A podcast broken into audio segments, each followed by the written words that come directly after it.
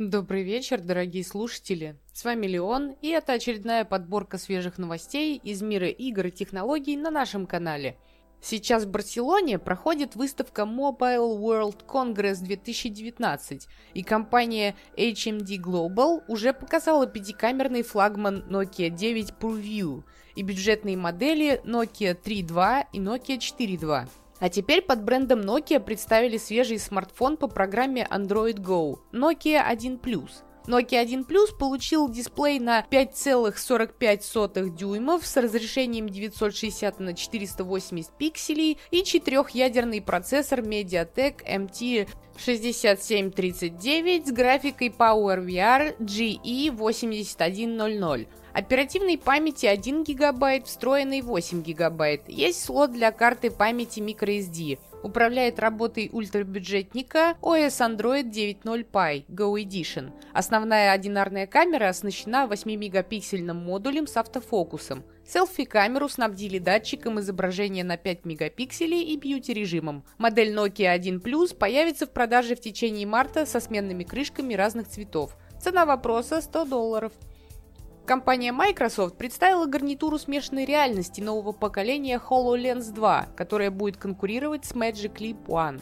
Компания заявляет, что устройство станет более качественным, удобным и обеспечит лучшие отрасли возможности уже из коробки. HoloLens 2 имеет более чем удвоенное поле зрения по сравнению с предшественником, сохраняя при этом ту же плотность 47 пикселей на градус зрения. Гарнитура сможет отслеживать направление взгляда пользователя, чтобы точнее понимать, куда смотрит человек в виртуальном пространстве. Будет поддерживаться технология идентификации Windows Hello, очевидно по роговице глаза, Выпуская HoloLens, Microsoft по-прежнему нацелена на корпоративных клиентов. На презентации во время Mobile World Congress компания потратила немало времени на объяснение полезности устройства уже в текущем виде для крупного бизнеса. К сожалению, запуск новой версии HoloLens 2 при всех ее плюсах не только не привел к снижению цены, но и повысил ее. Гарнитура выйдет в конце года и будет продаваться аж за 3500 долларов или за 125 долларов в рамках ежемесячной подписки включающий Dynamics 365 Remote Assist. Это программное обеспечение, помогающее техническим специалистам диагностировать проблему удаленно. Microsoft подтвердила, что очки поступят в продажу пока только на рынке США, Японии, Китая, Германии, Канады, Великобритании, Ирландии, Франции, Австралии и Новой Зеландии.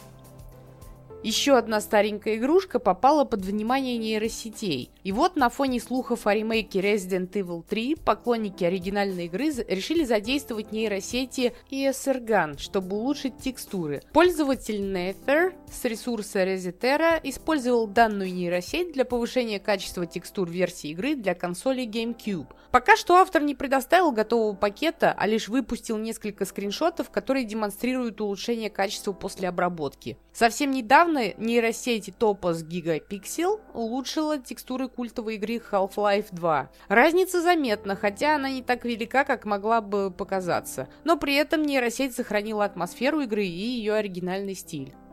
В Великобритании представили статистику продаж за прошедшую неделю. Anthem ожидаемо оказалась популярным релизом, но рекордов пока не бьет и в общей сложности выступает хуже, чем последняя игра от BioWare Mass Effect Andromeda. По данным статистики, речь идет только о территории Великобритании и учитываются цифры только физических копий. Результаты в цифровой версии пока неизвестны. Известно, что Electronic Arts пошутила над своими сотрудниками и заказала для них шоколадки на обертке которых красовался показатель 62%. Имеется в виду содержание какао. Видимо, разработчики решили обыграть неутешительную оценку игры на Metacritic, которая на тот момент как раз составляла 62%. Правда, сейчас уже опустилась до 60%. Продолжаем новости с выставки Mobile World Congress 2019 года в Барселоне. Компания Qualcomm представила новую фирменную технологию Quick Charge. Но на этот раз не для проводной, а для беспроводной зарядки. Qualcomm Quick Charge обеспечивает обратную совместимость, помогает снизить потери энергии и минимизировать нагрев, обеспечивая высокую скорость зарядки. Беспроводные зарядки с поддержкой Quick Charge будут работать с имеющимися на рынке адаптерами Quick Charge 2.0, 3.0, 4 и 4+.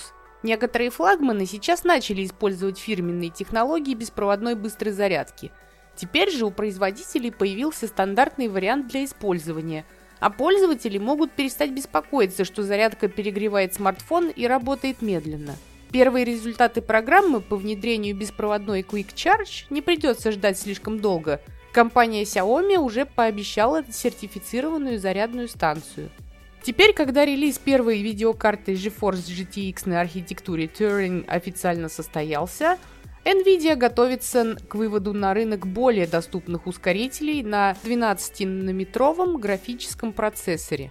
Ближайшей целью чипмейкера из Санта-Клары является выпуск адаптеров GeForce GTX 1660 и GTX 1650, призванных составить конкуренцию старшим решениям AMD Radeon RX 500 серии – Последние сообщения от близких к NVIDIA источников указывают на то, что релиз графической карты GeForce GTX 1660 состоится 15 марта, тогда как GeForce GTX 1650 поступит в продажу на полтора месяца позже, 30 апреля. Рекомендованные цены устройств составят 229 долларов и 179 долларов соответственно.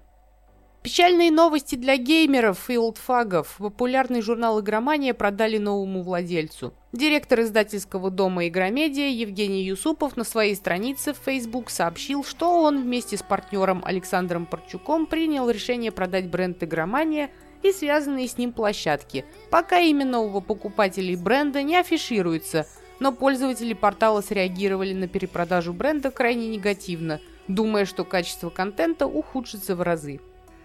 19 февраля в Steam вышел Horror Devotion от тайваньской студии Red Candle Games.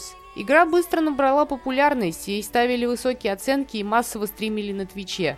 Теперь же она исчезла из магазина. Возможная причина – жалоба китайских игроков на оскорбление в игре президента Си Цзиньпина – на одном из подкастов мы как-то обсуждали, почему изображения и упоминания Винни-Пуха в Китае запрещены. Разработчики попытались оправдаться, объяснив, что использовали мемы с Винни-Пухом в качестве плейсхолдеров на текстуры, но это ситуацию не спасло. На данный момент игру убрали из Steam, а с YouTube-канала компании исчезли ролики о Devotion.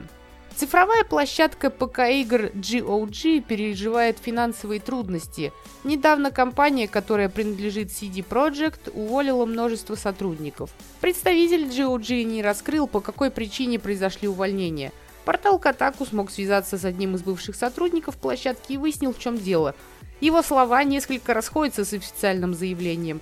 Например, по данным бывшего сотрудника, увольнения затронули 10% персонала GOG. «Нам сказали, что это финансовое решение», — сказал бывший сотрудник. «Доход GOG не особо рос. Тот факт, что мы опасно близки к тому, чтобы быть в минусе, появился в последние несколько месяцев.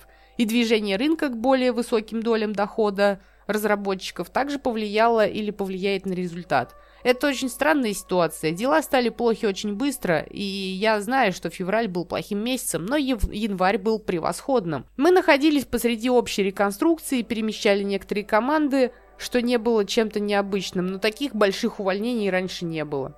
На сегодня все, друзья. С вами был Леон. До завтра.